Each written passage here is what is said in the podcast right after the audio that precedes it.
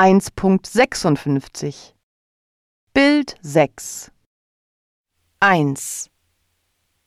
Warum sieht man hier zwei Kästen mit den Worten Irland und Mallorca? Die Schüler stecken Zettel in den Kasten mit dem Ziel, wo sie hinfahren möchten. Der Kasten mit den meisten Zetteln gewinnt am Ende.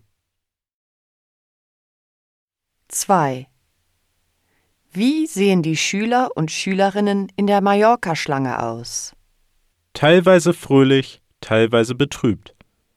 Sie wissen, dass weniger Schüler nach Mallorca fahren wollen. 3. Warum sehen die Schüler und Schülerinnen in der Irlandschlange glücklicher aus? Sie wissen, dass mehr Schüler für Irland als Ziel stimmen werden. 4. Wie fühlen sich die Schüler und Schülerinnen?